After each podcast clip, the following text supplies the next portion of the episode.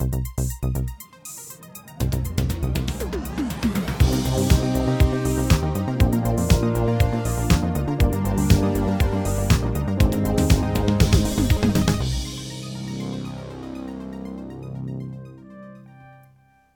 Hallo und herzlich willkommen zu der Episode 243 vom Outcast. Frisch aus dem Studio, spät am Abend mit dem Trio. Oyster.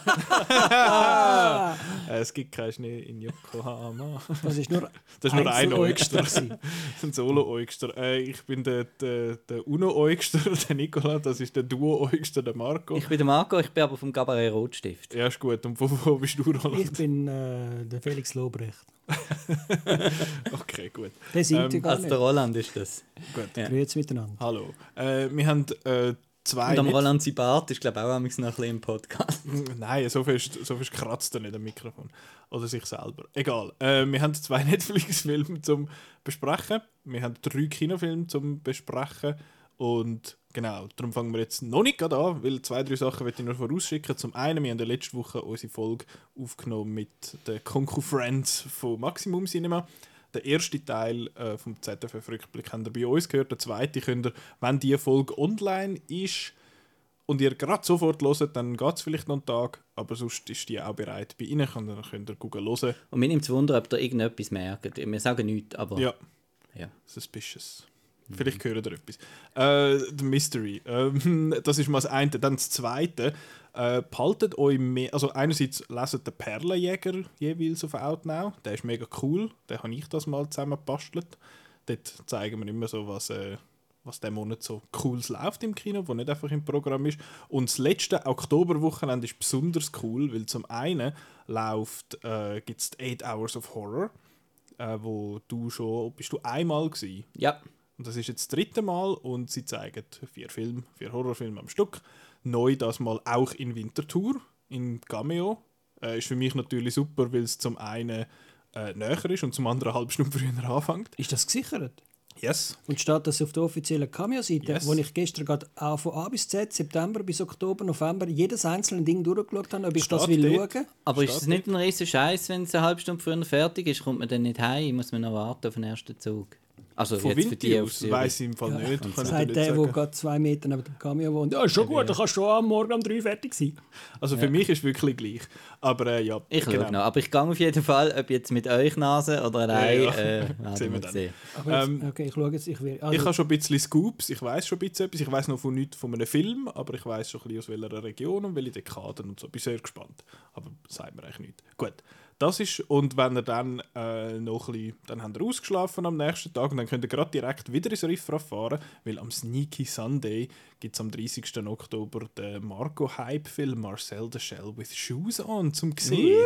Ui, der läuft dort, der kommt, äh, glaube ich, bin nicht ganz sicher, aber er kommt, glaube ich, in vereinzelte Kinos. Aber dort habt ihr, falls ihr ihn jetzt am Fantosch verpasst habt und so, könnt ihr den dort noch gucken, dort schauen. Müsst ihr dann dort noch schauen? Genau, das wollte ich eigentlich so wollen sagen. genau, das ist, äh, der, wie sagt man, so ein bisschen die Vorab-Ankündigungen und so. Und jetzt, äh, zuerst machen wir Venetflix. äh, Athena und Blond, beides zu Venedig gelaufen, beides jetzt in, in, im Fernsehen, in, in Netflix. Der Roland starrt da ganz äh, verstört auf sein Telefon.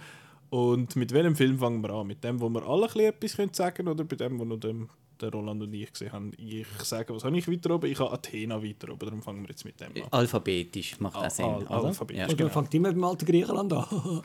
Vor dem A kommt B. Wer A sagt, muss auch B sagen. Gut. Äh, Athena, den hast du in, ähm, in Venedig gesehen, wie gesagt.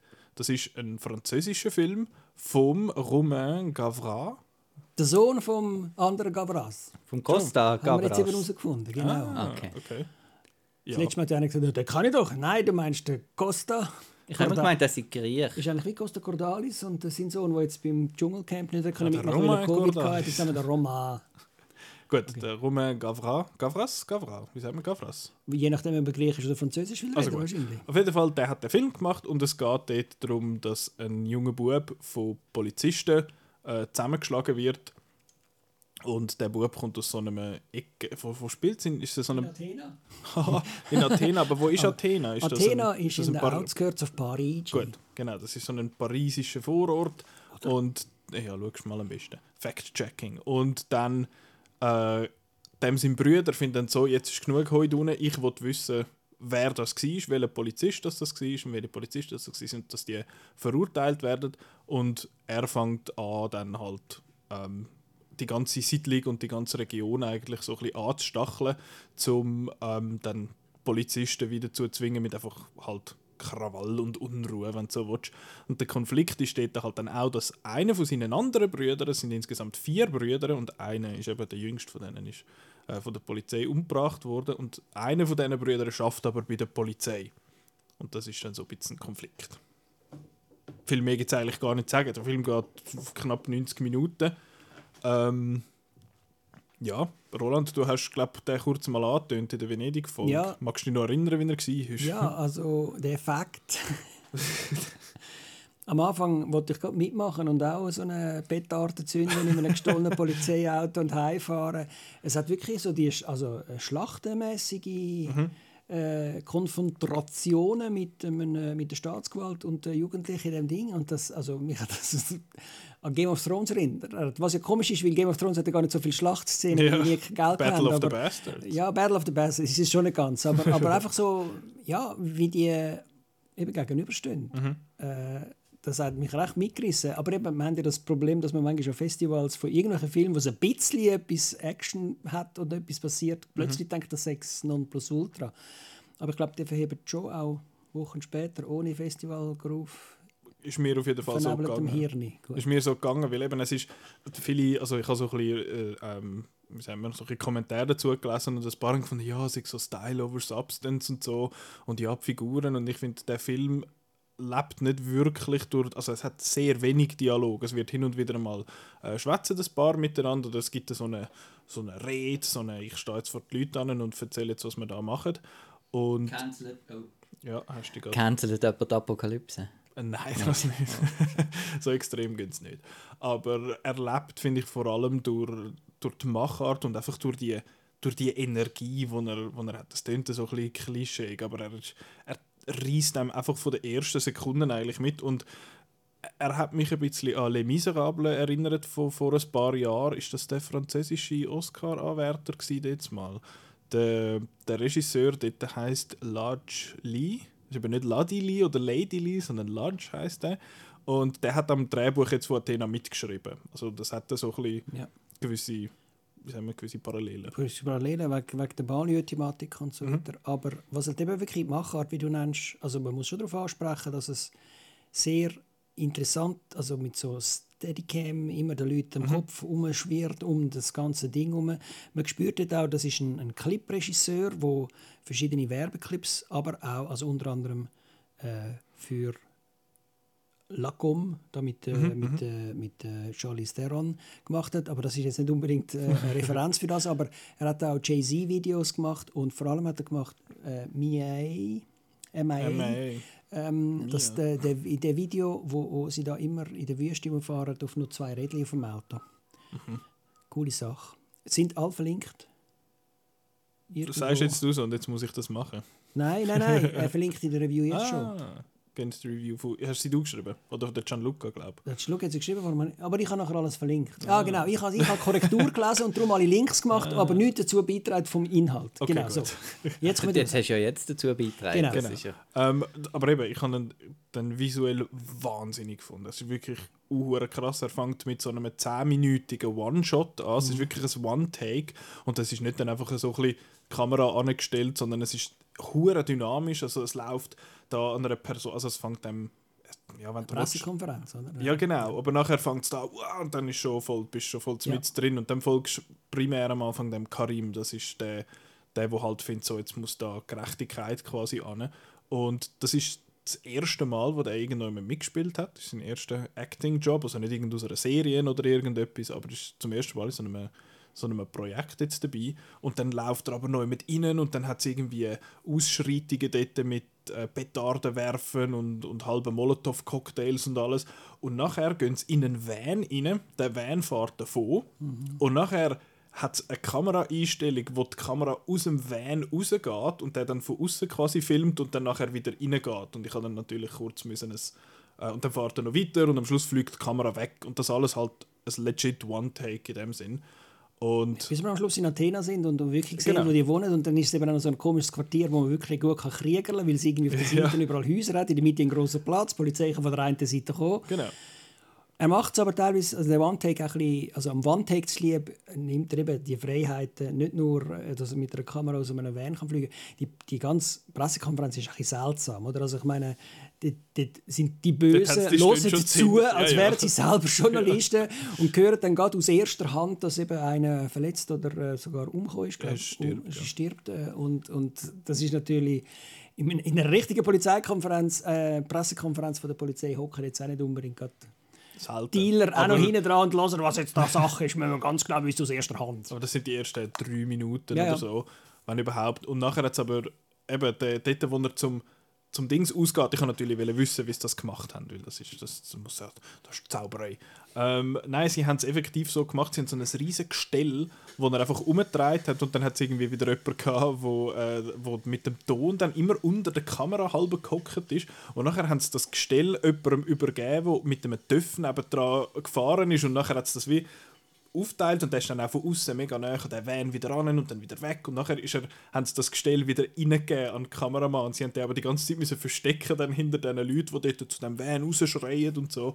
Also es ist es sieht einfach uhuere geil aus und es hat auch viel so, also spielt dann nachher auch viel in der Nacht und es hat viel Feuerwerk, was äh, so Petarden und so. Der Marco gibt Thumbs up. Ich habe gerne Feuerwerk. Und es macht vor allem Im Film. es macht das Ding, es macht das ganze Bild auch aufregend, weil es halt einfach, du hast die Person im Vordergrund und hinten dran das Zeug, wo, wo macht und tut und das sieht einfach wirklich extrem gut aus. Jetzt kommt wieder der Sprung in der Platte wahrscheinlich, oder? Also ein visueller äh, ein Kinofilm, ja. Ja, eigentlich schon. Eigentlich schon. Wirklich, aber es sieht wirklich geil aus. Und ich meine, oftmals hast du bei so One-Takes so ein bisschen, dass, irgendwelche, dass man weiß, oh, da hätte man jetzt können beschießen Das hat es dort schon auch Punkte. Aber äh, es ist, glaube einfach extrem viel Planung in das Ganze hineingegangen. Ähm, und es ist nicht einfach verwackelt und wow, mein Gott, ich bin jetzt voll da im Zeug rein. Das ist ja sonst oft so ein, ein Stilmittel, um so Chaos überzubringen. Aber da ist es einfach auf so einer Steadicam und das sieht alles super aus. Ähm, ich habe auch Dings gut gefunden, die Schauspieler, primär den, den Karim, habe ich großartig gefunden. Ähm, es hat einen von diesen Brüdern, der ist die ganze Zeit am Umschreien und den finde ich ganz, ganz furchtbar. Ist halt sein Charakter, aber ich finde ganz ein unangenehmer Typ. Ähm, aber ja, der Karim übrigens gespielt vom Sami Slimane, dass, dass wir da noch den Namen gesagt haben. Äh, ja, hat mir mega gut gefallen. Ich finde, es hat einen Punkt im Film, nach etwa zwei, nein, egal, nicht nach 20 Minuten, irgendwann ist dann im Film. Und ich habe das Gefühl, dort verliert er nachher so ein bisschen den Drive, den er bis dahin hat. Und nachher ist es gegen den Schluss dann so ein bisschen, äh, habe ich es ein bisschen weniger gut gefunden, aber immer noch absolut, absolut sehenswert. Ja, das sind Outstay It's Welcome mit eben, ich glaube, 97 Minuten oder so. Ich glaube, das ist gerade eine gute, eine gute Überleitung zu das sind Outstay It's Welcome. Ein bisschen ein Yes. längerer Film, eine Stunde länger, ist Blond vom Andrew Dominic. Marilyn Monroe Biopic-Thing. Also Biopic, also ja, Thing. äh, Äh, künstlerisches Mosaik. Jetzt bin ich sehr gespannt, weil Roland, du hast ja den jetzt äh, zu Venedig auch gesehen und den sehr gut gefunden dort. Äh, wir haben den jetzt die High auf Netflix gesehen und sind ein bisschen an einem anderen Punkt angekommen mit unserer äh, Bewertung. Jetzt, wer, wer möchte erzählen, um was es geht bei, bei Blond? Ich habe ihn zwar als letztes gesehen, aber ich habe jetzt die ganze Zeit geschnurrt. Ja, also es geht um Marilyn Monroe. Norma Jean Norma Jean Baker. Norma Jean Baker, wo, wo, wo man zuerst sieht, wie sie so mit der Mutter ein bisschen, dass die Mutter ein bisschen schwierig ist. Und äh, dann nachher, wie sie so ihre Karriere startet. Und es ist so ein bisschen äh, lose in Sequenzen angegliedert, wo chronologisch eigentlich mit dem Film, wo dann gezeigt werden, datiert werden. Also man sieht dann immer wieder Ausschnitte aus, aus den Kinofilmen von diesen Premieren und so. Und äh, es geht auch ein darum, halt eben, dass der, der, der Fame sie quasi kaputt macht und so. Aber eigentlich geht es eigentlich einfach um nichts. Äh, Sondern äh, darum, dass der Andrew Dominic ein bisschen kann Kunst machen. Kunst machen ja. Ist das okay? Das ist dein Eindruck und dein Eindruck? Ja, ist mir, es ist mir ein bisschen ähnlich gegangen. Ich habe am Anfang gedacht, so, okay, interessant. Sieht, ich finde, der Film sieht mega gut aus. Also er hat sehr schöne Fotografie. Ja, ist so, super gemacht. Viel also, so, ja, aber das ist ja... ja.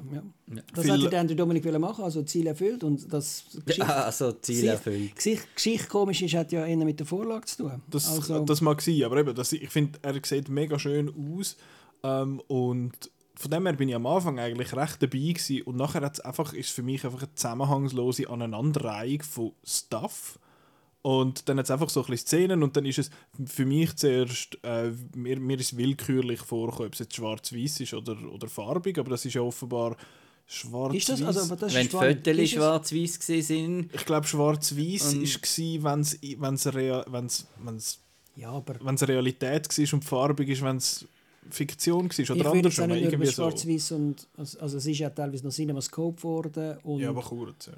Ja, aber, aber das ist einfach nur, dass man New York so kann zeigen und, und ihren dritten Mal. In dem Sinn. Und, also, es ist eine Vorlage ist von der Joyce Carol Oates, ein Blond. Das Buch hat es vorher schon gegeben. Das ist ein Buch, das sich nicht äh, vornimmt, eine Biografie zu sein, sondern sich Freiheiten nimmt, viele verschiedene Sachen dazu zu erfinden. Mhm. Und wo äh, wo man im Film merkt, es ist eben nicht irgendwie, jetzt kommt der Joe DiMaggio, jetzt kommt der former Baseballstar oder der Billy Wilder ist überhaupt nicht erwähnt, den muss man einfach kennen mit seiner Technikkappe und will, das ist jetzt der Regisseur von Some Like It Hot und so weiter. Es das ist ja nicht der John, John, F. Kennedy, das ist der President. Der President. Auch bis zum Abspann tut man das einhalten mit, mit diesen Dingen. Also wenn man nicht ein bisschen draus kommt oder, oder sie kennt, die Geschichte von der Marilyn Monroe, Norman Jean Baker, slash Norman Jean Baker, äh, erfahrt man jetzt nicht unbedingt, also man, man sieht viel Neues, aber man erfahrt nicht viel Neues. Vielleicht muss man es so ausdrücken.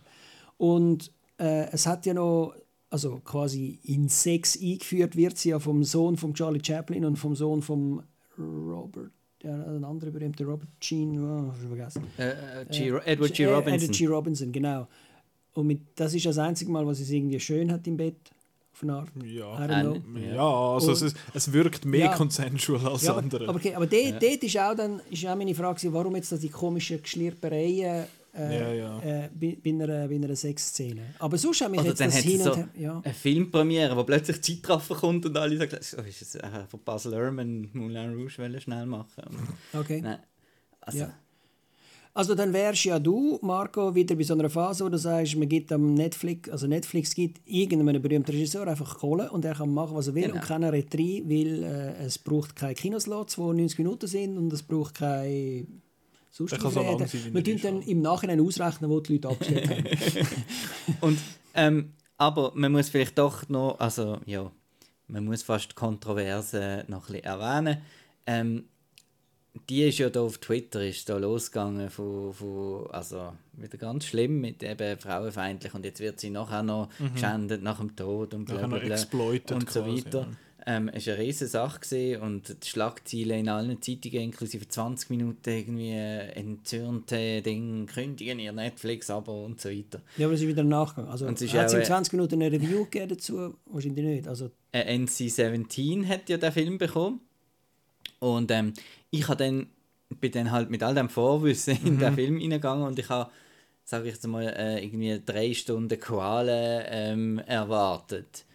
Und es hat zwar die Elemente und so, aber es ist jetzt, also da haben wir, ich will es jetzt nicht verschönigen, aber bei weitem auch schon, schon also ich verstehe das, gesehen. Also, ich verstehe ja. das NC-17 Rating ähm, nicht. Also du siehst doch, kurz doch. halt äh, Ding, ich, es, also, hat, also es ist nicht ein, es ist nicht ja. ein angenehmer nein. Film, überhaupt nicht, das will ich nicht sagen mit ja, aber, dem. Ah, also da wollen wir kurz ausholen. Das NC-17 ja. gibt es sozusagen bei Netflix ja gar nicht. Ja, weil, sie ja selten etwas ins Kino bringen. Nein, nein, nein, nicht, nicht, ja genau. Eben, das ist, das ist der Dings. Das ist der äh, Major Audiences und so. Im Fernsehen, wie im, auch in Deutschland, gibt es ein FSK für Fernsehen und ein FSF, also ein FSK für Kino und ein SFF für Fernsehen. Und das sind unterschiedliche Sachen. Wo glaube ich auch unterschiedliche Gremien sind. Und eigentlich muss Netflix überhaupt nicht vorlegen, die müssen das irgendwie selber wissen. Oder eben, die schreiben ja schön auch auf Deutsch, haben wir Herren Drug Use und so weiter, also to, ja, das oben links Rauschmittel, so ja. Missbrauch und so weiter.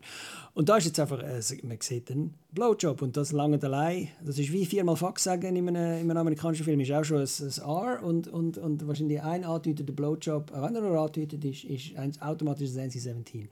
Also ist glaube ich eher die Länge als der, der Content.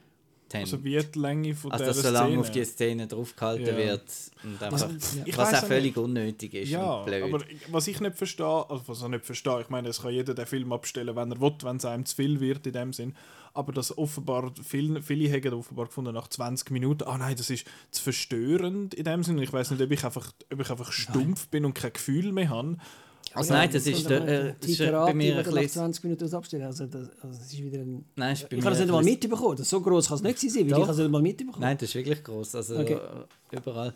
Und ich habe es nicht einmal gefunden, ähm, das hat nicht mit Abgestimmt zu tun, sondern das hat damit zu tun, dass der Film absolut kalt ist und einem ja, die Figur gar nicht näher bringt. Und irgendwie, also ich habe nie mitgelitten jetzt groß. Ich habe so gefunden, oh, das ist ja, ich was, was soll jetzt das? und, äh, ja aber nicht irgendwie emotional hat es mich nicht also mitgenommen im Stil von ich habe gelitten mit dieser mhm. Figur, weil, ich, weil mir die Figur wichtig war.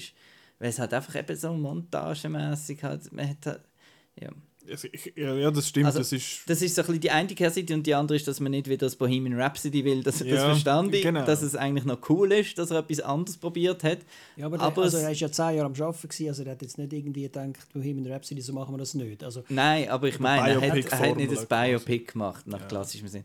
Und so hat er mir einfach zu viel, er nimmt sich einfach extrem wichtig. Und er hat ja dann noch so was zu dieser Kontroverse übrigens geführt hat, ist, dass der Andrew Dominic im, im Interview noch irgendwie gesagt hat, äh, so Sachen wie, dass er sich eigentlich gar nicht so für sie interessiert hat und dass äh, die, die Figuren in Gentleman Prefer Balls Plans gut gekleidete Huren sind und so Sachen. Und da ist jetzt so ein bisschen bei der Poly, bei der Woke-Dings okay. ein bisschen unten durch und so. Und das spielt halt alles ein bisschen mit dem Film mit.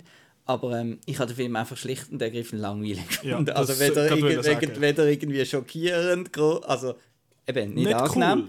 Ähm, Nein, nicht cool, nicht. aber nicht irgendwie wow, schockierend und irgendwie nicht ähm, oh, mega cool gemacht und so, sondern einfach, hey, ist jetzt nicht mal fertig, hör jetzt Jede Szene ist zu lang.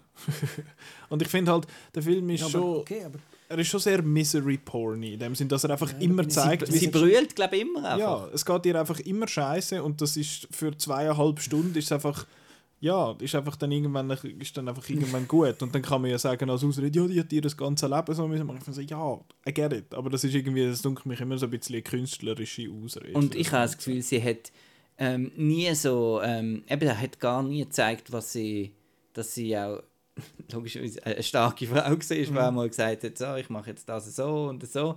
Und sie hat, glaube ich, noch recht coole Sachen gemacht. zwei Szenen, die das zeigen. Und sie ist eigentlich einfach immer noch, oh yes, sir. Und wie, wie sie eigentlich immer einfach allem Ja und Amen sagt. Und ja. sie ist einfach immer das Opfer von allen. Und das habe ich ein gefunden, ist schon ein bisschen, ein bisschen schwach. Ja. Ähm, etwas möchte ich noch sagen, so positivmäßig. Ich finde ja, also eben, er sieht natürlich toll aus, der Film. Und ich finde, Anna de Armas, sie gibt alles. Sie darf, sie darf glaube alles mal machen, sie darf brüllen und aber sie hat halt relativ eben, äh, wie sagen wir jetzt mal, einseitige Rolle, dass sie halt einfach viel ja, brüllt und, und, und schreit, was, was halt einfach so geil ist. Aber ich finde, sie verschwindet wirklich in dieser Rolle, weil sie halt einfach auch mit diesen mit Perücken und so, sieht sie wirklich extrem ähnlich aus, auch wie wie Marilyn Monroe. Und ja, bin gespannt, wie das dann wirkt. Jetzt, ob jetzt das etwas ist, was ankommt bei der Academy dann auch. Ähm, ja. Weil eben, ich finde es vor allem auch beeindruckend, bis vor sechs Jahren hat die Frau noch kein Englisch können. Also, ja, nein, also ich kann nicht so normal sagen, Anna de Armas macht das wirklich wunderbar und das ist auch, also ich habe mich da nicht gelangweilt gefühlt in Venedig. Ich habe, also obwohl es so lang gegangen ist, habe ich jetzt nie auf die Uhr geschaut oder so. Mhm. Ich habe das wirklich mir hat das Eindruck gemacht. Ich habe wieder Lust bekommen, um mehr über Marilyn Monroe zu erfahren, auch mehr von ihren Filmen zu schauen. Ich habe es bis jetzt nicht geschafft, aber, aber ich bin nochmal nachschauen, was sind das für Filme und was hat die gemacht. Und ich habe, also eben, man lernt zwar nicht über die, also über die einzelnen Figuren kennen, aber sie hat ja immer den, den, den Mask, also den Make-up-Artist bei sich. Und das ist eigentlich quasi der, der sie erfunden hat als rotlippige, blondhaarige äh, Frau im weißen Kleid. Und das, eben, dass sie ganz verschiedene Bezugspersonen hat, wo, wo ihr ständig geholfen haben. Sie ist immer mit ihrem Acting-Coach rumgelaufen, also die hat fast nie dabei gehabt darum auch immer ein bisschen Mühe mit dem Lehren vom Dialog und so weiter, wo dann verschiedene Männer zur Weißglut gebracht hat, unter anderem der Billy Wilder.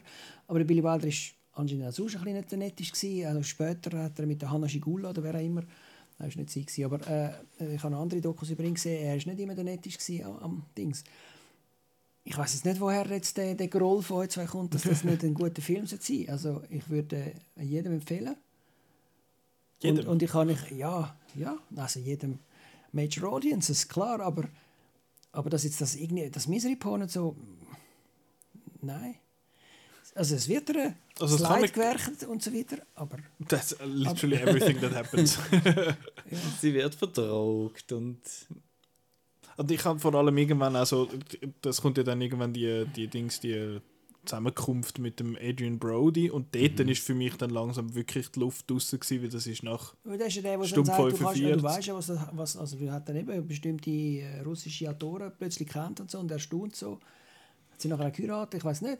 Also, ich habe dort dann einfach wir, so Was wir darüber reden, sind die dämlichen Fotoszenen, wo dann ja, ständig... Ja, ja. und zwar hundertmal. Wo, wo, wo dann das, Fötus, also das Baby noch anfängt zu reden im Muttermund und, und teilweise Geburtenkanal von hinten, dass mhm. man dann beim... Also das ist, dann, das ist glaube ich auch mit Grund das ist so für das Fans, wo es wirklich nicht gebraucht hat, aber ja. Doch, ich finde es immer noch gut stand. Also ich, ich kann mir vorstellen, wie das der Film kann faszinieren kann. Das kann ich mir schon vorstellen. Mich hat er einfach nicht fasziniert. Mhm. Mich hat er gelangweilt. Das ist wie ich, ich bin zum Beispiel ja großer Fan von gewissen Terence Malick Filmen, wo die Leute auch finden, äh, was soll das und so.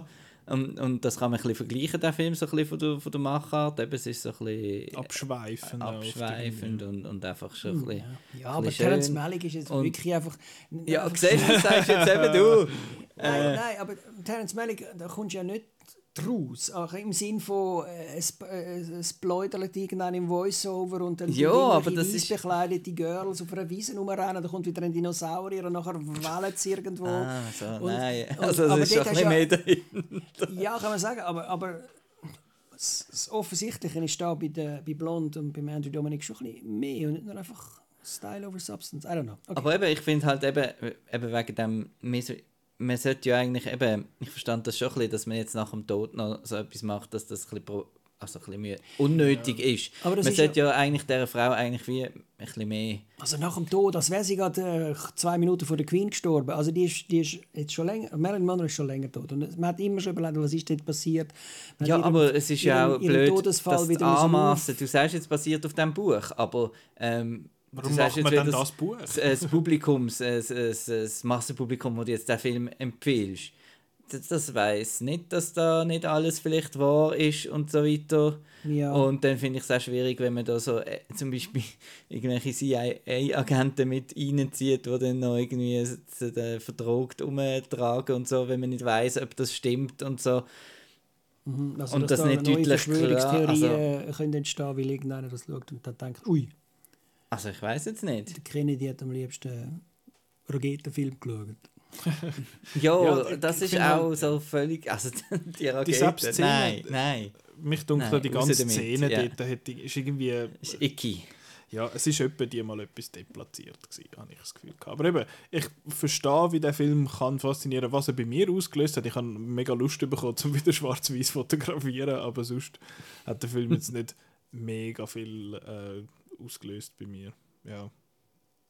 Blond. Blond mit E, wenn man es Englisch schaut. Und im Deutschen heißt der Film wirklich blond. Ja, ja offenbar, mhm. ja. Und Aber was Netflix will das auch, dass das blond genannt wird. Und so Wieso nennen sie das dann bei den Titles, die eingeblendet werden? Hat ja, das B ist noch mega so schön, so Schnörkelschrift und das E ist nachher so grusig. Wie machen sie das auf Deutsch? Das, ist einfach, das D ist schon grusig. Ja, das ist schneller, schneller wüst. Ähm, gut, das war wie Netflix. Gewesen. Jetzt, äh, Roland, du hast jetzt blond eigentlich, ja, das ist ein, ein wo, und Athena hast du jetzt gut gefunden. Und jetzt darfst du noch ein bisschen, darfst noch ein bisschen ranten. Lieber Kurt, erzähl doch mal über, über Ist das Kurt das, Felix Biopic Lieber Kurt. Lieber Kurt ist eine Buchverfilmung von einem Bestsellerroman von der ehemaligen Fernsehmoderatorin Sarah Kuttner aus Berlin, ähm, wo es darum geht, dass ein Bärli, äh, sie ist die neue Partnerin von Kurt, wo einen Sohn hat, wo auch Kurt heißt. Die ziehen zusammen auf Brandenburg in ein neues Haus, was wir renovieren.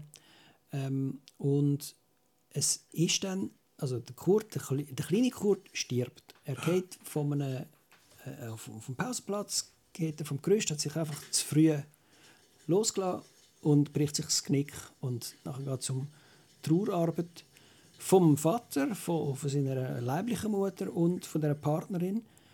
Jana heißt sie, wo äh, ihren Partner auch verliert in dieser Trauer und, und äh, verschwindet dann und taucht nicht auf und sie weiß nicht, wie sie damit umgehen was kann sie da machen und so weiter. Das ist ein Thema, das Till Schweiger, seines Zeichens einst der äh, Box Office King Deutschland London war, wo sich das Buch jetzt genommen hat und einen Film, etwas einem Film daraus gemacht hat. Lieber Kurt, er hat es lieber von hergestellt. Äh, der Kurt ist nur, ja, also das Buch heißt nur Kurt. Und er kann immer noch keinen Film machen und er versteht nichts von, von irgendetwas, sei das jetzt Schuld und Trauer und ja, es ist, es ist, es ist horrormäßig schlecht. Aber es war eigentlich schon immer so gewesen, äh, bei seinen Filmen, also von mir aus gesehen. Aber also ich finde, er hat doch am Anfang so Barfuß und so. Das Nein, also es ist, ist ganz okay lustig. Also Barfuß hat auch schon so, also die, die einen Jokes aus Barfuß werden jetzt im Lieber Kurt nochmal gemacht. Einer von seinen Lieblingsjokes ist, dass die Leute von Blasen und Blasen mit, äh, mit, mit Atem und Blasen mit anderem, was wir vorher gehört haben, nicht können unterscheiden Also eben irgendeine, die aus einem Irrenhaus kommt, wo, wo äh, nicht, also ist Barfuß doch die blöde Szene. Du musst dir blasen, weil sie glaubt, muss, sie muss für... Äh, und sie, sie, sie blasen dann ins Gesicht rein. Und dann kommt irgend so ein Siebenjähriger, der... Äh, äh, weil der rennt in ein Zimmer rein und dort ist die Mami eben gerade am, äh, wie sie mit Liesli war, darum können sie nicht richtig Sex haben, sondern müssen dann einen Blowjob äh, veranstalten. Und der Bub kommt nachher rein und nachher ähm, sollte sie die Matratze, also der, der, der Joke ist nachher, ja, sie hat gar noch, sie schlafen dann ins Bett und darum schlafen sie auf einer Air Mattress und dann hat die Mami eben noch die Matratzen aufgeblasen. Und der Bub sagt nachher, bevor er raus sagt, muss sie nicht noch fertig blasen? Also, also es hat einer beschrieben, der Bub... Fun. Fun. Der Bub sei eine fleischgewordene Mickey Mouse Witzseite. Unser User El Chupanibri hat das so... Das ist der Alan. Das ist der Alan. Und der, das stimmt. Von der, von der Conco Friends von Maximus. Ja, das stimmt. Der Bub... Also, im Buch... Es, also, einfach... Reden wir von drei Szenen, Da spült gerade einen im Hintergrund der Film das WC ab.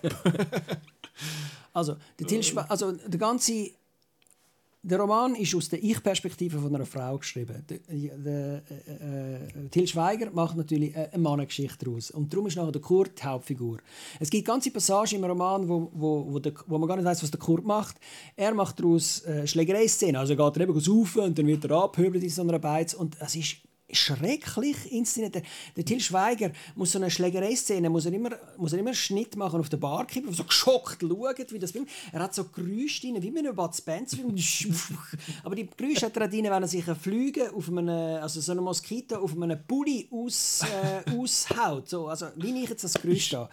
Nein, aber es macht dann irgendwie, irgendwie als würde er irgendwie mit so einer Flügelklappe, er macht die Geräusche rein also er tut alles aus dieser Mannperspektive. Die Frau kommt dann manchmal schon vor und der, der Vater von ihm ist ein guter Schauspieler. Der, wenn der mal und die Frau allein sind, dann, dann ist alles gut. Aber sobald der Till Schweiger wieder kommt, also die erste Szene, die Schlägerei-Szene, dilettantisch inszeniert. Die zweite Szene ist, er, er geht nachher zurück, wieder arbeiten, er ist ein erfolgreicher Werbetexter und ist in seiner Tour, wird dann trotzdem wieder versucht, dass er wieder kann einen Pitch machen kann. Er muss für irgendeine Milchfabrik äh, irgendwelche cool, wir sind jetzt die neue Milch, das coole Getränk aller Zeiten. Auf darum Bilder, hast du Milch getrunken vorher auf dem Weg da? Auf dem, ja genau, ich bin infiltriert worden vom, vom Gedanken, vom, vom Milch ist cool.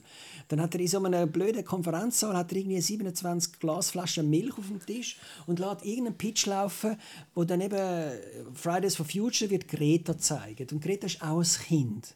Und nachher hat es Leute, die sich am Tisch aufregen über das Kind, ah, schon wieder die und so weiter. Und dann fragt einer von diesen Pitch-Zuhörern, hast du dann auch Kinder? Und dann triggert ihn das wieder, äh, verrückt und so weiter. Und der Kollege macht dann nichts Timeout-Zeichen im Hintergrund, oh, schlecht. völlig, äh, völlig aus dem Sagen. Und was auch ist, die, also das ist auch vom die auslösende Szene ist der, also der Tod von dem Kind. Im Buch ist das einfach, ähm, also ist sogar, er wird lange gar nicht gefunden, der Kurt, weil er einfach wirklich im Getrubel von diesen Kindern am Boden geht. Es sieht gar nicht jemand, wie er, wie er runtergeht, gemäß, gemäß Buch. Der Til Schweiger muss natürlich die Szene irgendwie erweitern, senatorisch. Er dann hockt dann mit der Kurt mit einem schönen Mädchen und gibt ihr ein Zeltchen, also so einen Mini-Casanova, wie der Papi auch. Der tut auch jedes Zimmer äh, was er nicht, ja, jetzt Einbumsen, Einbumsen heisst, genau. äh, tut irgendwelche Zeltchen verteilen und dann siehst du so einen Hausabwart, einen dunkelhäutigen Hausabwart, der zuerst ein bisschen am, am, am Besseren ist und dann wird wieder Grossaufnahme von dem Hausabwart, wie er so «Fralle, geht ein bisschen Bub, ist so herzig!» und nachher geht der Bub ab und nachher siehst du «Oh!» Also wirklich, man tut sich so die Hände vor das Gesicht in Slow Motion und so weiter. Dabei hat man gar nicht gesehen, wie hoch das, das Gerüst ist und, und das ist nachher, eben, logisch kannst du nicht eine Kinderleiche in einem Unterhaltungsfilm zeigen, aber, aber so einen blöden äh, Abwarter noch macht und so. Das ist nachher wie die. Ach. Und dann denkst du, oh, ich habe dann gedacht, Hand ist das Kind tot. Jesus. Äh. Aber. Aber weil er so tolle Witze gemacht hat. Der Til Schweiger macht nachher etwa 25 Retrospektiven, wo man nochmal sieht, was er für schöne Sachen erlebt hat, was mit dem Volvo zum ersten Mal ein Auto fahren und Handbremse ziehen und so weiter und so fort. Ja also er hat, er, hat, er hat das Thema nicht verstanden und, und, und findet einfach, wenn ich ein bisschen rumheule, habe ich nachher einen traurigen Film. Und ähm, ja. Trotz Cartoons. Und sind, die Machart ist halt immer, also eben, ich habe von der Tonspur geredet, er sagt natürlich immer, wie die Musik, er schafft keine einzige Szene und irgendwelche Musik, wenn es traurig ist, kommt Moll und, und sonst hat er irgendwie Pop-Hits. Am Schluss kommt ein Aha vor, einfach so Ah, der, ganze Schluss, also stell dir vor dem Abspann ab, weil am Schluss hat er noch einen Coda, wo ganz die Geschichte erzählt, wie er seine neue Frau, bevor der Kurt überhaupt äh, wahrscheinlich auf der Welt ist, aber echt. Also ein Prolog im Epilog. Ja, ja, Prolog im Epilog. Was ich schön finde an dem ist, wir sind gerade, bevor du da bist, schauen, haben wir tausend Zeilen gesehen und so. Und dann hast du mir einen Screenshot geschickt von der Länge von dem Film. Ja, ich habe nicht gewusst, dass ich mehr als zwei Stunden muss mit Til Schweigen verbringen muss. Es sind etwa zweieinhalb. Hat er, hat er für das gebraucht. Zwei Stunden und 16 Minuten. Genau. Und es ist halt auch weil viel Slow Motion und so weiter. Also er wird ja immer verglichen mit so äh, Versicherungsreklamen oder Erfrischungsgetränken und so weiter. Und er, er tut halt eine Liebesszene ist bei ihm immer so er und Frau auf einem Velo irgendwie in Slow Motion durchs Kornfeld und dann gumpelt sie ins Kornfeld rein und dann läuft irgendwelche schöne Musik dazu. Und nachher sie Sex im Kornfeld. Sex im Kornfeld beim Till Schweiger heisst, dass man in Slow-Mo zuerst sieht, ein Liebli in den Himmel fliegen, dann ein BH und dann zwei Söcke und dann die Unterhose und und das, das, am Anfang und nachher, wenn er langsam wieder gesund wird, gehen sie ans Meer und dann geht es genau wie das Gleiche. Er kommt da ständig ins Wasser und ist nachher nass. Ach. Nein. Aber er, ist anscheinend nicht mehr so erfolgreich. Ähm, ich habe dann ein bisschen mich schlau gemacht, wie kommt jetzt das an? Ist er immer noch so ein cooler Sieg im Sinn von äh, Inkasso, also wie sagt man, äh, Box Office und auf Deutsch Einspielergebnisse. Aber er ist, glaube schon weit davon entfernt, nochmal 6 Millionen Zuschauer mit irgendetwas zu holen. Sein letzter Film ist in Corona irgendwie untergegangen. Und er hat jetzt auch einen kleineren Verleiher. Ich glaube nicht mehr bei Warner Brothers, wo er früher war. Und zum ersten Mal seit 16 Jahren hat er auch nicht mehr können verhindern, der Til Schweiger, dass äh, Pressevorführung geht oder so. Das ist immer so ein, er hat nur immer äh, Vorführungen für Friends and Family gemacht. Und, und Presse, äh, also Journalisten, was Usus ist, dass man den Film vorher zeigt die haben dann immer müssen ins Kino gehen, ganz normal, und, und erst dann den Film schauen. Und er dann, dann erst dann den Film verreisen. Ja, er hat, das Filmkritik muss man können studieren und so, das, das kann nicht einfach jeder schreiben und, und so. Er hat behauptet, ja, in Hollywood ist immer dasselbe und so. Und er macht ja eigentlich äh, fast eine Hollywood-Parodie mit seinen Filmen. Ja, also, Honig im Kopf habe ich eben gesehen und, und da ist also... Ich weiß nicht, ob ich ja, jemals einen Till Schweiger-Film gesehen habe. Im Fall. Aber es wäre schon mal, also machen wir 8000 Horror. ja. Kein Ohrhasen, zwei ja. Ohrküken. Nein, der letzte, den ich gesehen habe, war wirklich Honig im Kopf, der auch, eben, Witz wiederholen. Der Blasenwitz äh, habe ich jetzt schon mehrfach gesehen. Was er immer bringt, sind, wenn irgendetwas Schlüpfriges erzählt wird, hören meistens Nonnen zu. Nonnen, weißt du, wirklich Nonnen. Und huhuhu, das ist zu merken, ui, jetzt ist da irgendetwas, das hat kein Ohr, also das hat ja, es im Ding gehabt. Lustig ist aber, kein Ohrhasen und kein Ohrküken ist ja von einer, zwei Ohrküken.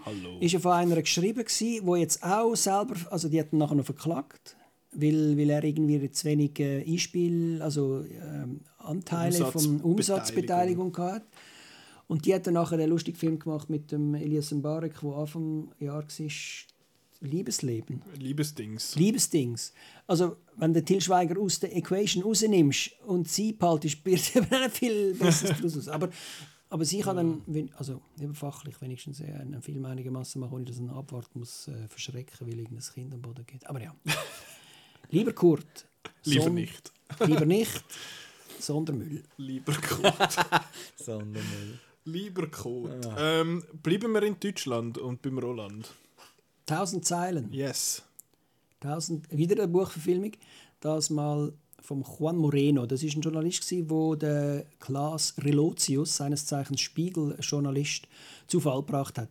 Die zwei hätten also haben auch zusammen äh, äh, eine Geschichte in äh, Arizona und Mexiko im Grenzgebiet sollen schreiben für den Spiegel. Der Klaas Relotius ist ist eine wahre Geschichte, ist damals äh, schon einigermaßen groß beim Spiegel, Festanstellung und hat verschiedene Preise gewonnen und ist so ein bisschen der Hero, der Man of the, of the Journalists. Der Lionel Messi von der deutschen Journalismus. Auf eine Art, auf eine Art. Ähm, und äh, der Juan Moreno hat dann so quasi der Zulieferer sollen sein bei dieser Geschichte. Er macht die äh, Version auf der mexikanischen, auf der, auf der Südseite von der mexikanisch-amerikanischen Grenze. Am besten heftet er sich irgendeine eine Flüchtlingsfrau aus Guatemala, die am besten mit einem Kind äh, äh, flüchtet. Und der Klaas Relotius auf der anderen Seite tut eine Miliz äh, verfolgen, wo eben so Haudegen und Haudraufs mit, mit, mit, mit, ja, in, im, im Kampfanzug und Gewehr äh, wartet, was da aus dem Süden für, für ein Pack und Gesindel da Richtung Amerika läuft. Äh, Trump-Fans logischerweise, genau. Ähm, der Juan, More Juan Moreno sage ich auch. Sage ich es richtig? Juan Romero und Moreno ja, gibt es genau. Moreno, Moreno heißt er richtig. Der hat dann eben herausgefunden, er kann irgendetwas nicht stimmen und hat dann da gegen Windmühlen Don Quixote-mäßig versucht, das allen zu erklären, dass, dass die Titelgeschichte, die er schreibt, die kann nicht stimmen. Und, und er ist aber der Einzige, der nicht auf Seite von Klaas Relotius war. Und hat dann den Justiz, äh, nicht Justizskandal, den Journalismusskandal aufdeckt. Und das Buch, dann ein Buch darüber geschrieben, wie er dort eben als Familienvater äh, quasi seine Existenz aufs Spiel gestellt hat, indem er äh, einen grossen Journalist das Bei hat ein bisschen am Anfang und allen denkt, das ist einfach irgendein äh, Nichtsnutz, nicht Nichtsnutz, aber irgendeiner, der da ein Eifersüchtiger, genau, ein Eifersüchtiger. Jetzt gibt es einen Film von Bulli. Der Michael Bulli Herbig hat jetzt den inszeniert. Michael Bulli Herbig, den man kennt von äh, Judas Manitou und Periode cool. 1, äh, Traumschiff Surprise. Surprise. Hat aber schon, schon ja, dann schon ein genau. paar. Ähm er ist, er ist auch ein großer Hollywood-Fan. Also Huibu, das Schloss gespielt. Ja, nein, jetzt hör auf mit dem Huibu. Das Ballon zum Beispiel. Ballon, nein, aber zum Beispiel Sissi und die Kaiserin oder was auch immer der gemacht wird. Das geheißen. Ja, er hat das Lustige drauf. Er ist auch von der Bully-Parade natürlich mit dem Rick Aranian. Aber wenn er mal den Rick Aranian wegstellt und, und selber etwas macht, hat er schon Spielbergische Anleihen und, und äh, eben auch, auch den Ehrgeiz, das äh, vom technischen Stand her äh, wirklich grosses Kino zu machen. Und er hat das Buch gelesen und sofort gewusst, das ist Kinostoff. Und jetzt ist der Film ins Kino gekommen. Genau. Und ihr habt ihn geschaut? Ja. Ja. So ist es. Ich ähm, ja, was wollt man da, willst du sagen, wie du ihn gefunden hast zuerst? Darfst du anfangen. Also ich bin eben fasziniert von der ganzen Geschichte. Ich bin, also eben, äh, der Tom Kummer ist ein ähnlicher Fall gewesen, wo äh, prominente Interviews erfunden hat über Jahre und die einfach auf Zürich geschickt hat oder auf München und, und nachher sind die abgedruckt worden, ohne dass er überhaupt jemals mit dem Bruce Willis oder Charlie Theron geredet hat. Ähm, also das hat es schon mal gegeben. Es sind, und es sind nicht einfach so Plagiat, wo man einfach irgendetwas abschreibt. Also es gibt ja Geschichte von Roger Köppel, wo teilweise der New Yorker so Jurassic Park Kritiken eins zu eins auf Deutsch übersetzt hat und der Weltwoche geschickt hat. Ähm, vor dem Internet ist das noch gegangen, weil niemand irgendwie gewusst hat, niemand der New Yorker auf Papier sich bei sich die hat. Ähm, der Klaas Relotius hat, glaub, hat eben wahrscheinlich wirklich die, genau die Geschichte geschrieben, wie der Spiegel will haben. Also wird in dem Film dann auch erzählt, wir sind nicht einfach Chronisten, sondern wir schreiben, dass die Leute das mitleben und, und mitfühlen und etwas bewegen. Wir gestalten Politik mit, indem wir ganz nah bei diesen Sachen sind. Und wie das so verlangt, also man kann jetzt nicht in Schutz nehmen, ist wahrscheinlich ein, ein penetranter Lügner und, und er hat es aber genau die, die Fehler im System genauso ausgeführt, dass es für sie im Guten war und das gelesen nachher. Also wir sind mit gemeint damit und das macht der Film am Schluss. Er redet dann wirklich am Schluss zum Publikum. Ihr habt das so wählen, dass also wir so schreiben. Äh, Ist das, was sagt, mal, mal, ja, ist gut. Ja, ist wahrscheinlich schwer. Und er nimmt, also der Bully Herbig nimmt jetzt die zwei Figuren und stellt die wirklich auch konträr zueinander. Also es ist im richtigen Leben äh, ganz unterschiedliche Menschen und es ist jetzt im Film immer quasi zwei Filme, die du siehst. Du siehst den, den Journalist, äh, den, den, Moreno, als Familienvater mit einem dreiherzigen Kind, einer schaurig netten Frau, vier, ja, wenn er eins verliert im Bus. Ähm, und wo dann eben am Fighten ist und, und, und Ecken und Enden muss zusammenhalten. Ähm, als Kontrast ein Single-Mann, der am Pool sitzt mit seinem Laptop und einfach Züge erfindet und aber eigentlich nur das Panorama von der, von der Hotelbar oder vom Pool äh, anschaut. Und äh, der eine ist eben ganz klar ein Sympathieträger und der andere ist wirklich von Anfang an, also von dem weiß man nicht und der ist ein bisschen unterkühlt. Und, und ja, und der wird aber auch so eingeführt der, mit so einem genau, Pam, Pam genau, das genau. ist jetzt der, wow, der ist mega geil mit Musik und ja. Opening und, und so. Ja. Genau. Und er hat auch satirische Züge, der Film. Also yes. die ganze Redaktion ist wirklich ein bisschen too much. Im Sinn von, das sind wirklich so... Karikaturen. Also. Karikaturen, ja, kann man so sagen. Es gibt dann eben Geschichten, der, der Chefredakteur und der stellvertretende Chefredakteur, die tun sich die Posten zuschieben und der eine wird befördert. Wenn der eine befördert ist, kommt der andere nachher seinen Job über und dann haben die natürlich grösste, also nicht mal, nein, sie haben mal große Angst, dass es etwas sein könnte, wenn der andere kommt mit seinen ersten Vorwürfen, sondern, äh, aber weil sie so von sich selber überzeugt sind, aber äh, sie werden eben als Karikaturen gezeigt. Ja. Also vor allem, es hat, einen, es hat einen, der in der Dokumentation arbeitet. Dort bei dem, also der Spiegel, es ist ja alles anders genannt in dem Film. Es heißt nicht der Spiegel, sondern die Chronik. Das Layout von dem ganzen Ding ist genau gleich. Es ist die gleiche Schrift mit dem gleichen schwarzen Schatten und alles, aber heißt halt Chronik. Und es ist nicht alles rot, sondern es ist alles ja. blau. Äh, und er heißt ja auch nicht Relotius, er heißt irgendwie Bogenius. und der Boogeyman ist ja wieder so ein bisschen komisch, oder? und die Hauptfigur heißt ja nicht Juan Moreno, sondern Juan Romero. Und das sind alle so ein bisschen leicht andere Namen. Und dann geht eben der Bogenius geht dann so zum, also hörst im Voiceover, ja, in der Dokumentation, dort wird alles fact-checkt und das ist eine separate, äh, das ist eine separate Abteilung und die kennen die Redaktion gar nicht und du siehst aber, dass er einfach mit so einem Päckchen Süßigkeiten zu dem Dokumentar-Dude angeht und sagt, ja, liest mir dann noch meinen Text durch, ich habe da noch etwas Feines mitgebracht. Er liebt den Scheiß. genau. ähm, und ja, so satirisch finde ich ist er, ist er schon. Er ist sehr äh, cartoony, dort einmal fast. Er ist hure schnell erzählt, finde ich. Also ist Schlag auf Schlag ich finde, er ist von der Regie her sehr interessant, weil es hat halt auch so einen Moment, wo dann halt das Bild stehen bleibt und dann latscht der Erzähler quasi ins Bild und erzählt, der Marco verdreht schon die Augen und ich bin rausgelaufen zu dem Film und habe Roland gesagt, der Marco, wenn der den Film schaut, wird ihm etwas im Kopf bleiben und zwar overdirected. das ist das, was der Marco wird finden, das ist meine Prognose, vielleicht stimmt sie dann nicht, aber äh, das, ist, das ist das. Ich finde, er ist am Rande dort dazu, aber ich finde es cool, ist nicht einfach einfach eine Adaption von dem Buch, wo dann die Leute das machen, sondern dass er halt einen Stil hat und dass er halt das mit dem schafft. Teilweise geht er schon fast so ein bisschen, es hat einen Moment mit einem Banküberfall, äh, wo ja. fast ein, ein, ein Family Guy Cutaway ist, so, oh, weißt du noch damals, als ich vergessen hatte, wie man sich hinsetzt und nachher gibt es so eine kleines, kleine Szene, wo ein Gag kommt und nachher geht es wieder zurück und so ein, zwei Momente von denen hat es auch, das habe ich dann ein bisschen ich habe nicht, ich nicht gewusst, was ein Family Cutaway ist, seit du mir das am Freitag gesagt hast. Aber ich habe die Szene in einem Ding gehabt, weil also im, ins Auge gefasst als, als etwas Spezielles einfach für einen deutschen Film. Äh, äh, äh, er sagt dann irgendwie, also wenn ich jetzt mit dem Relotius gemeinsame Sachen mache, bin ich wie mit einem Bankbefall. Nachher, mhm. Er sagt nicht einfach, ich bin wie mit einem Bankbefall. Man sieht nachher wirklich einen Bankbefall, wo Leute mit einem Maschinengewehr aus einer Bank rauslaufen, in einen Mercedes einsteigen und, und äh, äh, irgendeinen Fluchtversuch machen. Für etwa 15 bis 30 Sekunden. Mhm. Muss aber schon sagen, äh, im Schweizer Film kannst, kannst ein Bankbefall wird wahrscheinlich ein halbe Budget sprengen und die machen für 30 Sekunden schon einen Trara. ja. ja. Und er fährt eben auf Arizona und man sieht das Death Valley. Ich weiß nicht, wie, die, wie heißen die Hügel? Also, ich weiß es nicht. Das ist ja nicht das Death Valley. Aber ja, Monument Valley. Monument Valley. Genau, er fährt mit dem Monument, mit so einem blauen Auto ständig das Monument Valley. Ist natürlich alles, sieht alles super aus.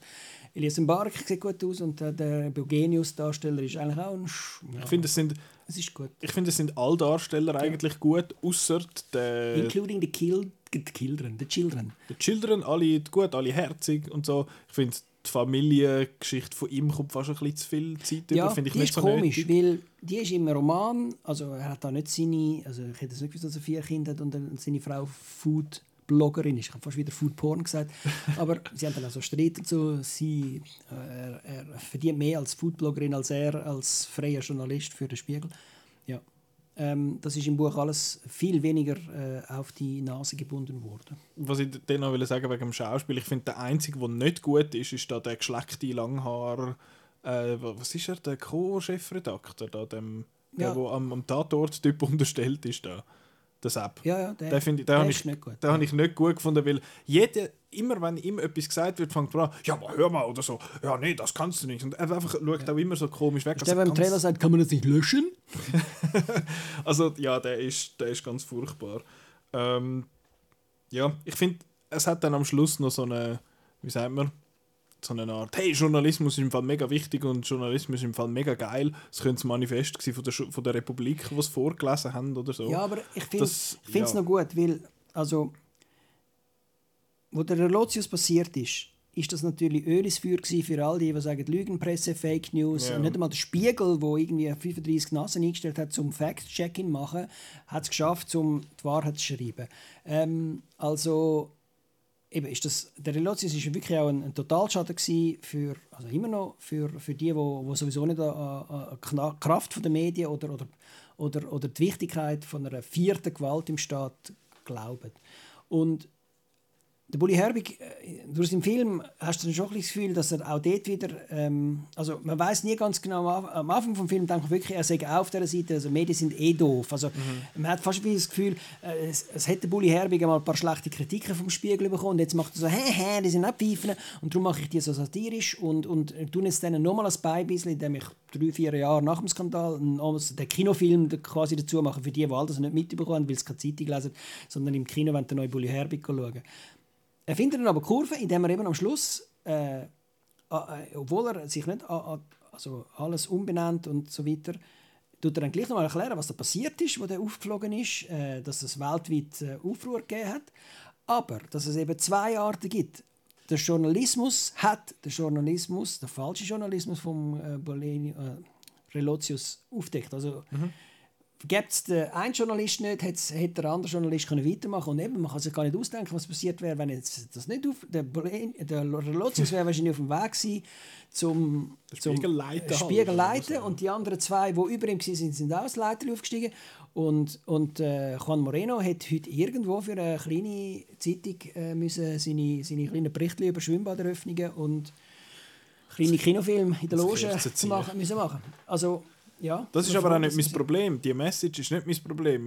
Mein Problem ist, dass er sie literally in die Kamera sagt. Ja. Und sagt so, hey, du musst jetzt im Fall hören, dass es auch wirklich der Letzte verstanden hat. Ich weiß nicht. Wir sind ja so ein bisschen, zumindest mit einem halben Fuß so ein bisschen in dem Journalismus-Ecken irgendwie drin. Die einen ein bisschen mehr als, als die anderen. Und vielleicht ist das für mich dann halt einfach ein bisschen on the nose gewesen, weil ich dann, ja, schon klar dass er jetzt eben das sagt, so, hey, Journalismus hat mhm. den Journalismus quasi äh, entlarvt, jetzt in dem Fall, das habe ich alles ja. gut gefunden, ja, aber dass es dann halt, ja, so, uh, jetzt sind wir an den Pressepreis und jetzt kommt eben der Gut das über und es ist jetzt mega so Pathos-Scheiß und das, ich, das hat mir, hat mir nicht, nicht ja. wirklich gefallen. Äh, aber sonst habe ich den schwer unterhaltsam ja, gefunden. Ist, ja, also. es ist, dort ist auch wieder, dort ist noch eine Frau am Tisch gesessen, sie hat alles mit dem Handy gefilmt. Es ist alles wieder viel sympathischer gewesen, als wo der äh, Bolenius, Relotius-Typ seine Preise bekommen Jetzt sind irgendwelche gelackmeierte äh, Klatschis gewesen. Egal. also, ja. Genau. Aber ich finde ihn empfehlenswert. 1000 Zeilen kann man schauen, wenn man sich jetzt nicht besonders für Journalismus äh, mhm. Und das Buch heisst Tausend Zeilen Lüge. Dort hat also der Filmtitel ein Wort weniger bekommen, beim Kurt wieder falsch als mehr. Genau, lieber. Ja. Und Kurt kann man auch lesen. Sarah Kutner sowieso die Beste. Gut. Nördlich vom Rhein. Genau, tausend Zeilen, ja, lieber Kurt, nein. so zum deutschen, zum deutschen Kinowort. Ähm, jetzt haben wir noch, aber noch einen letzten Film die wir besprechen. Da kann jetzt der Marco auch wieder etwas machen, außer zuhören. Das finde ich eben schön. Und zwar geht es da um The Woman King. Äh, willst du da gerade erzählen? Oh, schwierig. Wieso? Also es ist 1823. Aha, das ist schwierig. weißt du Wir sind im äh, Königreich von der Honi, der, der Honi, der Honi. Der Home. Der Home. Ähm, das ist in Afrika. Ich habe irgendwie vorher gerade noch gesehen, was jetzt dort ist. Ich habe Benin, genau, ist jetzt dort. Und ähm, dort gibt es einen, einen, König, der König Gizeh, glaube äh, wenn mein Kopf äh, funktioniert. Und der wird gespielt von John Boyega. Und ich habe das Gefühl, der Name ist leicht anders, aber keep going. Ich schaue schnell. Sie, seine Garde ist, ist, ist da quasi ähm, so eine Truppe von, von, von Frauen. Geso. Ge ja, fast. Gesi, Geso, Gesu. Gut, ja, sorry. Ähm, genau. Viola Davis spielt Naniska und sie ist in der, in der Garde da eben von diesen Soldatinnen und sie haben einen Konflikt mit einem anderen Stamm. Gleichzeitig haben sie aber auch so ein ein, ein, ein Problem, dass sie selber auch ein bisschen im Sklavengeschäft äh, drin sind. Das heißt, die Afrikaner haben ja früher auch ähm, ihre Gefangenen quasi den Europäern verkauft als, als Sklaven und haben da so Geschäfte gemacht. Und, ähm, ja, und dann gibt es noch, äh, eben schwierig zusammenfassen, gibt einfach gibt eine persönliche Rache-Story von der Viola Davis, ihrer Figur, und dann gibt es noch so eine POV-Figur für uns, und das ist die von, einem, von einer 19-Jährigen, wo von den Eltern ausgestoßen wird, weil sie nicht will heiraten und ähm, dann in diesem Tempel landet und dann auch zu einer Kriegerin wird, wird werden. Genau, also die Figuur dort heißt Naui und die Schauspielerin heißt Tuso Mbedu. Dann gibt es aber noch zwei wichtige andere Schauspielerinnen in dem Film und ähm, das ist Lashana Lynch als Isogi. Sie ist quasi so ein bisschen Second in Command, habe mhm. ich das Gefühl, und sie nimmt sich ein bisschen der, der Naui an. Und dann gibt es noch den Sheila Atim als Amensa. Sie ist mir sofort bekannt vor, auf den drei Sekunden, als ich in Doctor Strange 2 gesehen habe. Ah. Ähm, Sie hat ein sehr einzigartiges ja. Gesicht, finde ich. Wangenknochen. Mhm, und ähm, ja, sie ist auch cool. Und überhaupt. Also, die Lashana Lynch kennt man aus dem neuen James Bond, aus dem neuen Zum Beispiel und aus Captain Marvel, genau. Stimmt, ja. ja. Stimmt. Ja. Und, äh, ja, und dann geht es da um den Krieg eben zwischen den zwei Stämmen und eben noch um, das, äh, um die Ethik von, dem, von dieser Sklavenhandlerei. Und der König ist eben so ein bisschen dummer. Der, der, der, der, der sagt zwar so, ja, ich will auch eine Frauenkönig, ich bin für Gleichberechtigung, aber irgendwie... Ich bin der König. irgendwie ist er trotzdem der König und die andere ist nur der Woman King und ich habe trotzdem irgendwie nicht mehr die schönsten und jüngsten Frauen, mehrere und so. Und er ist ein bisschen, ein bisschen clueless und ein bisschen blöd. ähm, der John Boyega, das habe ich noch, noch, noch, noch gut gefunden. Ja, und ich eigentlich, ähm, kommen wir schon zur Kritik, oder ähm, ja, viel mehr gibt's, oder, viel ähm, ja, fang nur an. Also es sind eh nur wir zwei, der ah, darf jetzt okay. dazu Also ich hatte jetzt einfach wieder mal mega Freude gehabt an einem Film und äh, es liegt halt schon ein bisschen drauf an, dran, wir hören es immer wieder, es ist wieder mal es ist so ein Action-Adventure eigentlich, wo noch eine gute Botschaft hat und noch so ein bisschen Sachen aufzeigt und, und andeutet. Und, aber es ist halt einfach einmal ein, ein, Film, ein Film, ohne so CGI, ohne irgendwas und es hat coole Action, es hat extrem, ich finde Charaktere alle mega cool und sympathisch und eben im Gegensatz zum Blond habe ich mit denen auch mitgelitten und so weiter. Ähm, ich habe es einfach ein bisschen äh, komisch gefunden, dass der, der Portugies ähm, so im Fitnesscenter gesehen ist, 1823. Hallo? Ähm, okay. Ähm, Big ass titties. habe ich, hab, hab ich gefunden, okay.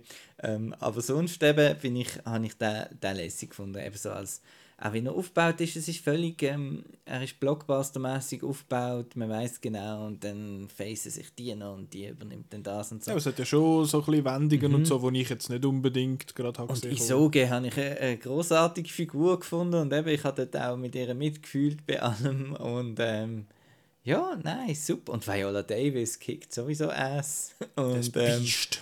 Ähm, ja. Im besten Sinne. Einfach ein, ein cooler, ein unterhaltsamer, cooler mhm. Film wo aber dann trotzdem auch noch, also ich habe mich nicht so mit der Geschichte beschäftigt, wo man dann trotzdem noch, noch sich Gedanken macht, mhm. wie das so und ich finde es halt cool, eben, man ja. sagt ja, äh, oh, da, also es gibt ja viele, die sich so die Müller zerreißen, fragen, oh, da Diversity und Shit. Aber das ist, wir sind jetzt an einem Punkt angekommen, wo man eben die Geschichte einfach kann erzählen kann. Und das mhm. ist einfach quasi normal, dass das jetzt im Kino kommt. Ich finde das super, weil das sind Geschichten, wo wo wir nie wirklich konfrontiert worden sind. Ich meine, Geschichte über den Zweiten Weltkrieg und was weiß ich, haben wir in der Geschichte früher hundertmal durchgehauen, aber dass es der Stamm gegeben hat, wo eben so eine, wo, wo eben die Armee hat aus Frauen und so, das haben wir ist nie irgendwie bis zu uns gekommen. Ich finde es mega cool, dass diese Geschichten jetzt äh, einen Platz haben, dass man die kann erzählen und dass es einfach wie selbstverständlich ist. Ähm, finde ich super. Und ähm, ist ja offensichtlich, das habe ich auch überall gelesen, ist offensichtlich das Vorbild für in den in der Comics schon für Black Panther. Ja, für die Dora, Milaje, genau. Wie, ja. wie heißen die anderen? Sie sind im Film, sie haben so einen Namen und sie schreien sie auch die ganze Zeit. Ich weiß es nicht mehr, wie die, die Armee heißt. Du kannst es mal schnell nachschauen. Ähm, was mir auch gefallen hat an dem Film, also ich habe ihn auch sehr gut gefunden, ich habe auch viel Spaß gehabt, äh, mit, also Spaß halt so Blockbuster-Fun in dem Sinn. Mir hat auch die Musik noch gefallen, das ist cool gewesen, halt viel, äh, viel mit, mit diesen Trommeln und hat mich auch so ein bisschen an Black Panther halt erinnert, weil der, der hat auch einmal so ein bisschen eine Mischung mhm. gemacht aus diesen, aus diesen Trommeln und einmal so ein bisschen Lüteren, wie sagt man, so ein bisschen modernen Soundtrack, wenn du so willst. Agoji. Agoji, danke. Und der hat jetzt das ein bisschen reduzierter gehabt, der Modernität, und hat viel einfach mit diesen Trommeln geschafft. Es hat aber auch viele Szenen, wo sie einfach halt tanzen, tanzen und so. Und es sieht einfach geil aus. Und sie haben auch alles so geile Kostüme. Und eben auch der, auch der John Boyega, der, der König mit dem blauen Dings, es sieht alles einfach geil aus. Das ist wirklich mega cool. Ich finde, äh, eben die Action ist mehrheitlich wirklich gut. Es hat einen so einen, eine Art einen Raid, sage ich jetzt mal, so einen Angriff von einer etwas größere Schlacht ist, in dem sind so noch etwa zwei Drittel. Die ist echt gut, die habe ich wirklich mega gut gefunden. Was ich mir gewünscht hätte bei dem Film, ist, dass er nicht PG-13 gewesen wäre. Weil ich finde, bei so einer, bei so Schlachten, wo wirklich eigentlich brutal sind in dem Sinn, fehlt einfach etwas. Ich will nicht, also ich habe jetzt nicht das Gefühl, es muss da Bücher aufreißen und dann Gedärm raus und Gore und Shit und so, sondern einfach so ein bisschen mehr von dem Blut, das halt für mich wirkt es dann auch ein bisschen nicht jetzt, ich meine das muss ernster und äh, wie sagen wir, realistischer sein, sondern gefährlicher für die Leute, die wo, wo dabei sind. Wenn du siehst, ja, der wird jetzt einfach so ein bisschen auf die Seite und der ist dann schon, ist dann schon okay. Aber wenn du dann siehst, halt, dass jemand blüht und macht und tut, dann habe ich das Gefühl, ist das von den mhm. Stakes her ein bisschen mehr intens. Und ich habe gefunden, das hätte dem Film noch gut tun. Ich verstehe, warum dass man dann PG-13 machen, because money. Aber ich habe das Gefühl, für diese Szene ja, hätte es ein rating geholfen. Aber ich denke, es ist auch vielleicht trotzdem noch cool, wenn das jüngere, jüngere Menschen ja, eh, eben, ich verstehe, eben, warum so, das oh, macht. Also nicht wegen Geld, meine ich jetzt. Auch sonst ja. so, hey, da coole Frauen auf der Leinwand mhm. und so. Ja, eh, das stimmt. Ja. Aber ich meine jetzt für mich, aus meiner Sicht, als, als egoistischer äh, weißer Mann, äh, hätte ich den eigentlich noch gern mit einem, ja. einem R-Rating gesehen. Ich bin ein enttäuscht vom, vom grossen Showdown zwischen äh, Antagonist und Protagonistin. Ja. Sie haben sie so ein bisschen aufgeblasen, das wird so der Moment und so. Und weil er eben sonst so ein bisschen blockbusterig ist, habe ich dort auch so ein bisschen so einen, wie einen Endboss-Fight mhm. ein bisschen erwartet und äh, ist dann schnell vorbei gewesen. Ja, ist dann so ein, ja. so ein Kampf in dem Sinn. Ähm, aber eben, er sieht halt einfach cool aus. Es, hat da, eben, es ist halt viel in der Wüste und das mhm. heißt, du hast dann auch viel so, so Sand und Staub und Rauch und Feuer und all das Zeug, was sowieso äh, äh, jeder Film automatisch ein bisschen besser aussieht, wenn er, äh, wenn er viel von dem hat. Eben das ganze Ensemble finde ich super. Der Cast, das ist, also eben, für mich ist einfach extrem, ich habe einfach Figuren äh, mega toll gefunden mhm. und äh, das ist, finde ich, fast das Wichtigste halt an so einem, so einem Blockbuster, weil sonst ist es einfach eben Visual Noise. haben wir, ja. Eben sonst ist es Morbius und so. und da ist wirklich so, hey, die sind so badass und mhm. cool mhm. und ähm, ja. Ich habe Dings eben, die, ich muss mal schnell schauen, Tuso Bedu, habe ich, mhm. wo Navi spielt, habe ich auch sehr gut gefunden. Ich habe sie nicht gekannt mhm. vorher. Es hat aber ein paar von diesen Leuten mitgemacht bei dieser Serie, wo, glaube ich, ist der Barry Jenkins, was sie gemacht hat? Der Underground irgendetwas? Ja, Underground, also die Underground Railroad. Railroad ja, genau, ja. genau. Dort haben ein paar von denen hat man gesehen. Ich habe auch den John Boyega gut gefunden und ich, ich höre den, ich höre den Akzent mega gern, wo, wo sie haben. Ich finde den mega cool. Und da haben sie da, ist, kommt viel zum Einsatz, darum habe ich auch, auch Freude an dem. Was ich noch wollte anmerken, die, die Naui spielt und die, die, die äh, Amensa spielt, die sind gleich alt, die Schauspielerinnen. Die sind gleich alt und sie könnten 15 Jahre alt sein. ist einfach drei Köpfe größer. Ja, die ist riesig. Und das habe ich irgendwie noch, habe ich irgendwie noch spannend gefunden. Ähm, aber ja, es ist einfach eine gute Geschichte, gut erzählt. Also es ist jetzt nicht mhm. ähm, irgendwie keine Ahnung, er findet nicht das Narrativ neu. Nein, aber es so. ist halt eben in der Kinolandschaft, eben, es ist eigentlich traurig, dass so so etwas ein erfrischend ist eigentlich. Also, ja, und ich ja. auch am, am Schluss bin ich auch ein bisschen emotional, jetzt nicht brüllen oder so, aber weil was halt dann so der, ich sage jetzt mal, der Erfolgsmoment kommt, wo, wo, wo dann mhm. sie, sie, das kommt, was sie eigentlich bekommt, was sie verdient hat, habe ich gefunden so, yes, weil eben, man kommt, man kommt einfach mit diesen Figuren mit über, was die was die durchgemacht haben und das ist recht bewegend. Und apropos bewegend, ich bin so am Anfang habe ich gefunden, äh, das ist jetzt ein bisschen, ist ein bisschen, äh, ein bisschen billig, aber ich habe es gleich eigentlich noch einen schönen Touch gefunden, dass am Schluss haben sie so Namen auf. Ist jetzt das ein Spoiler, wenn ich sage, was dort ist, was dort noch sagen? Oder darf man das sagen? Der Marco nickt ja. halbe. Also sie, sie, wie sagen wir, sie, ist es nicht, es ist nicht das Bedanken, es ist Gedenken in dem Sinne ja. an Uh, wo es Namen auflistet und dann halt wird gibt es einen Cut, einen uh, Cut to Black und nachher werden, sagen jetzt einfach noch Brianna, wegen der Brianna Taylor, wo ja einer von diesen von diesen Fällen ist, wo die ähm, Polizisten in den USA in ihr Haus hineingerannt sind und sie in ihrem Bett verschossen haben, weil sie sich in Anführungszeichen geirrt haben aus Versehen wegen, wegen dem Haus und ist etwa in dem gleichen, äh, in dem gleichen Zeitraum mhm. mit dem George Floyd und am Anfang habe ich gefunden, so, ja, okay, jetzt müssen wir es noch reinbringen. Andererseits finde ich, ist eigentlich recht ein schöner Touch, dass man das dort bringt und es ist nicht einfach, äh, keine Ahnung, neu mit angesprayt und jemand sagt es irgendwie, sondern es ist einfach so, hey, look, das ist etwas, was uns bewegt, das ist uns eine Message, die uns wichtig ist und ich finde, dort ist es eigentlich recht, recht schön platziert. Mhm. Wir haben die Regisseurin gar noch nie erwähnt. Ja, sag dir bitte den Namen, du hast den sicher gerade parat. Ich habe es vorher eben auch noch gedacht. Ähm, nein, ich habe noch nicht parat. Ich weiß nur, dass aber China heisst. Der Rest und Princess irgendetwas. Ähm, Sie hat einen Doppelnamen. Genau. sind wir gut vorbereitet. Ja. Nein, aber was noch Alles spannend ist, ist, dass, dass Maria Bello am Dreibuch äh, mitgeschrieben hat. Das, äh, ich habe nicht gewusst, dass sie auch äh, Drehbücher schreibt. Die Schauspielerin ähm, Maria Bello hat da, hat da mitgeschrieben. Und äh, die Regisseurin ist Gina Prince by the Wood. By the Wood ist ein yeah. By the way, my name is By the Wood. ja, das ist eine coole. Genau. Was hat sie sonst gemacht? Ähm, sie, wenn man die jetzt hier anklickt, dann Known for? sieht man The Old Guard, oh, der Netflix-Film. Okay. Ah, okay. Ähm, Love and Basketball. Aber die Old Guard ist, glaube ich, nicht mal so schlecht weggekommen, bin ich aber nicht Cloak and Dagger. Ja, ah, vor allem Marvel. Fernsehen. Okay. Ja. Aber ja, interesting. Bernie Mac Comedy Special, ja. Okay.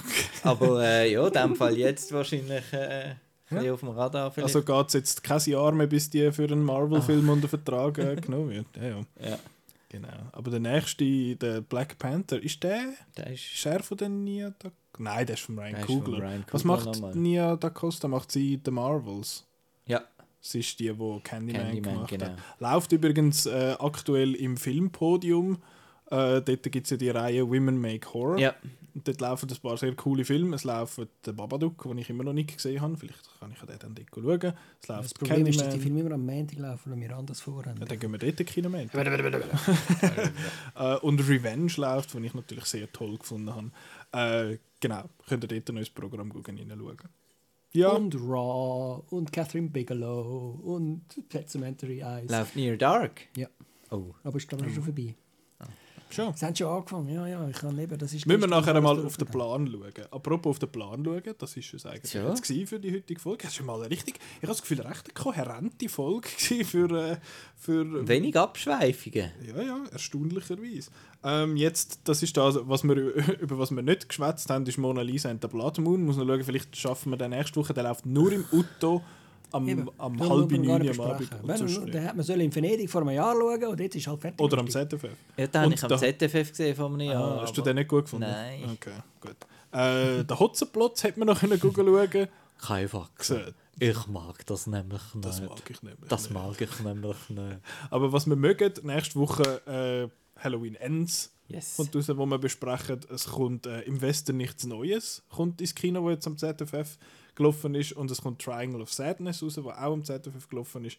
Ähm, ja, theoretisch ging noch Rings of Power zu Ende. Was, was schüttelst du den Kopf? Wo Gant gewonnen hat. Jetzt du jedes Mal, wo am ZFF gelaufen ja. ja, wir sind da in Zürich. Ja, wir sind da überhaupt nicht in Zürich. Wir sind da im, im Internet. Bürger der wir Welt. sind im Internet Bürger der Welt und wir kennen das alles von der Originalfestival. nicht, weil es nachher irgendwo am 6 Leute Platz daher gepflümt wird.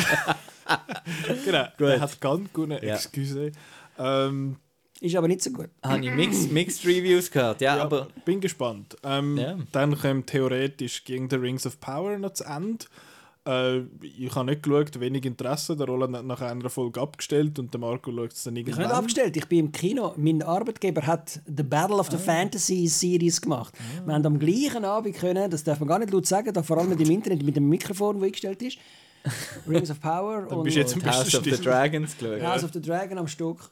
Und also, all, also wirklich alle, die gesessen sind, es sind verschiedenste Mitarbeiter aller Altersklassen, die gewesen. Also, hä, was ist das of?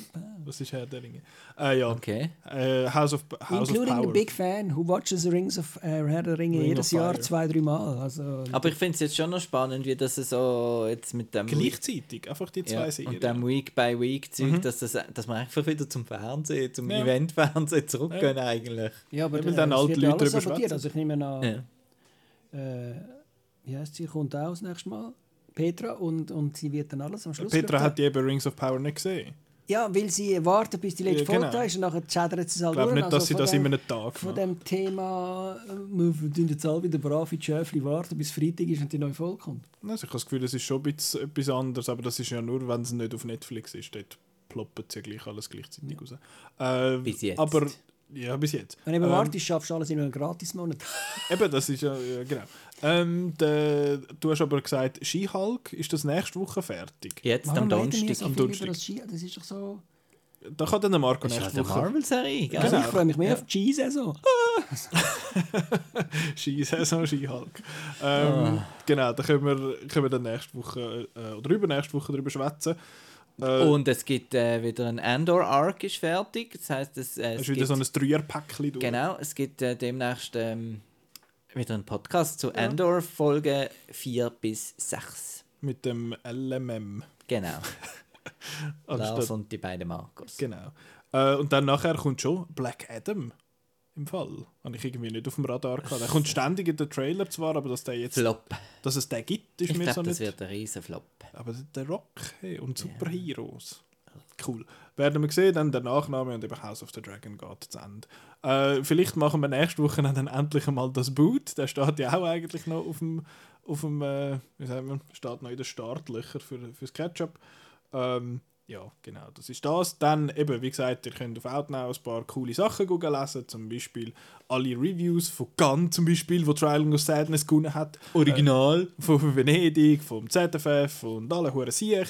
Ihr könnt den Perlenjäger lesen, um nichts zu verpassen, was, was so leise läuft jeden Monat, wo ihr vielleicht nicht auf dem Radar habt. Man kann auch sonst einfach nur Trailer schauen. Zum Beispiel oder Bilder anschauen vom, äh, vom lieber Vom Impressum. genau. genau. Ähm, dann kann man uns folgen auf Social Media. Ja, da kann man auch, wenn man will, weiß es nicht. Facebook, Twitter und Instagram und Stuff. Podcast kann man hören auf Spotify, auf Soundcloud, auf Apple Podcasts, Google Podcasts eigentlich überall, wo man Podcasts hört. Wie gesagt, wie gesagt, wie gesagt, wie gesagt. Lass ein Like da. Tschüss! Ja, genau. Äh, Ring that bell. Ähm, geben uns sieben Sterne dort, was hat, sechs Sterne. Ähm, und ihr könnt noch in die Maximum Cinema Folge reinhören mit uns. Äh, dann ist, ja, genau. Danke euch fürs Zuhören und bis nächste Woche. Gut. Tschüss. Was jetzt?